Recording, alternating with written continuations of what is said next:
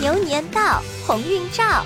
欢迎宝贝收听蜜桃姐姐讲故事新春特别版，让我们跟着奶牛洛特一起开开心心过大年。洛特的宝贝，奶牛洛特和邮递员送信的最后一站是农场。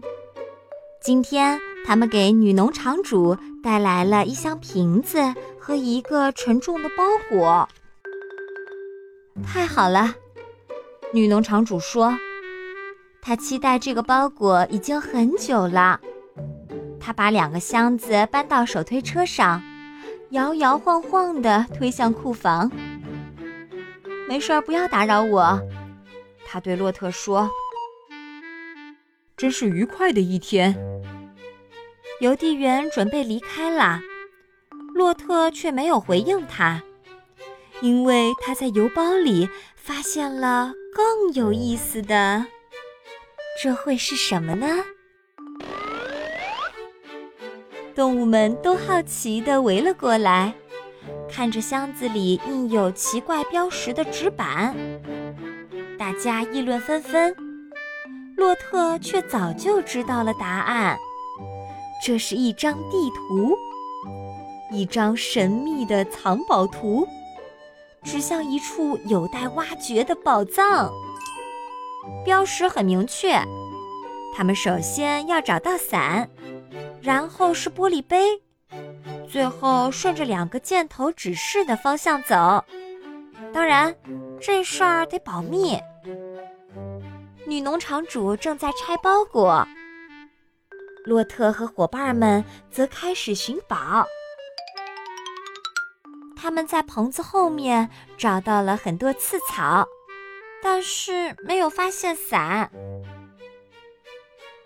谁会想到寻宝是个体力活呢？动物们聚在牛棚后面休息。山羊突然有了一个决定性的发现。这就是大伙儿要找的伞，洛特的遮阳伞。现在他们需要找到玻璃杯。啊，玻璃杯就在那里。然后他们继续跟着宝藏图上的箭头走，宝藏就埋在篱笆后面。洛特小心翼翼地倚着栅栏，然后。他滚进了菜地。女农场主最得意的就是她种的菜，但这并不妨碍大伙儿在菜地里开挖。如果能找到宝藏，女农场主肯定不会怪他们的。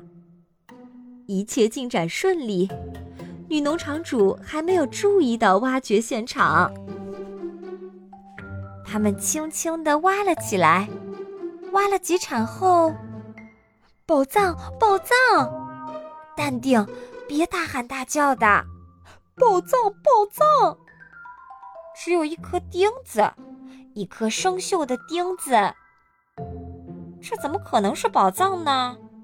洛特想。好吧，继续挖。几个小时后，他们挖出了一枚杯子的碎片，一只旧鞋。还有一块弯曲的金属残片，洛特并不满意。他想象中的宝藏绝不是这个样子的。突然，小鸡们有了新的发现。女农场主觉得很奇怪，外面发生了什么事儿？我最好去看看。听到女农场主的声音，动物们马上逃之夭夭。洛特却没能跑掉，他就这样待在坑里。天哪！你们在干什么啊？女农场主愤怒地喊道：“洛特，你怎么在坑里？你的蹄子边上是什么东西？那一定就是宝藏。”洛特用一只脚把那东西举了起来。原来是一个旧的、有洞的锅。不会吧？女农场主说：“真是奇迹呀！这就是我找了好久的破锅。你是最棒的，洛特。这样丰收的日子挺少见的。邮递员说：“今天有蔬菜汤吗？”蔬菜汤自然是有的，只是需要等一下，因为女农场主首先要重建全自动灌溉设备，然后才能开始切蔬菜。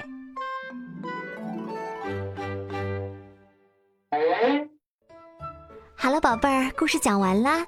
你可以在公众号搜索“蜜桃姐姐”，或者在微信里搜索“蜜桃五八五”，找到告诉我你想听的故事哦。